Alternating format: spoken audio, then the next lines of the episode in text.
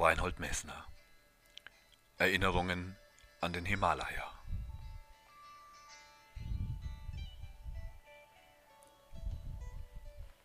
Mir war es nie wichtig, alle 8000er zu besteigen. Das sind halt 14, das ist letztlich eine Zahl, die dabei herausgekommen ist.